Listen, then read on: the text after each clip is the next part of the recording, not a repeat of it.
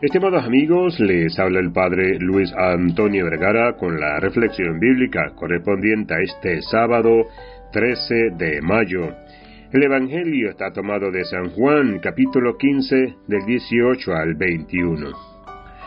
Hoy celebramos la fiesta de la Virgen de Fátima, recordando las apariciones de la Virgen María a los tres pequeños pastores, Lucía, Jacinta y Francisco.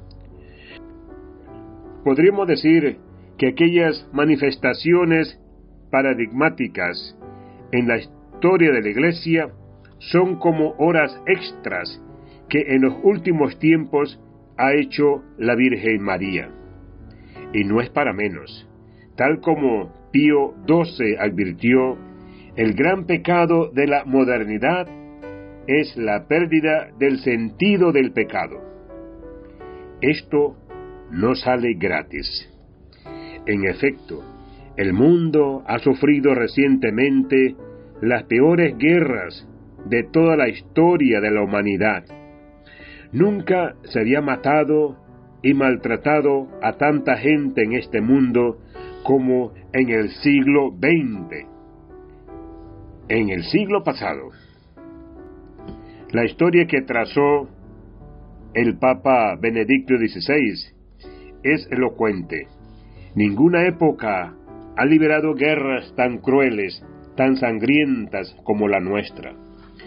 Pero Dios es misericordioso, Padre de bondad que no nos abandona. Precisamente, precisamente en este siglo de los horrores y holocaustos, en expresión de San Juan Pablo II, Dios ha querido consolar a la humanidad de diversas maneras. Y una de ellas han sido las apariciones de la Santísima Virgen María.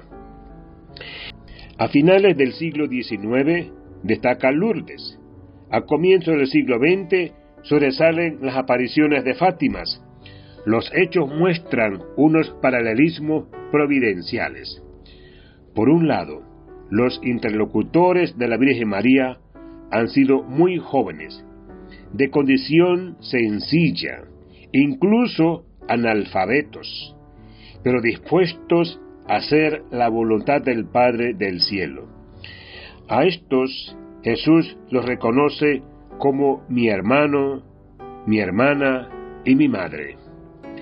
En segundo lugar, el tema de la petición de María era la reparación por los pecados de los hombres, la penitencia y la oración por los pecadores. Roguemos hoy, especialmente, para que los hombres y mujeres de este mundo hagamos la voluntad del Padre del cielo, y así lleguemos a ser más hermanos de Cristo, más hijos del Padre y más hermanos entre nosotros. Que Dios les bendiga a todos.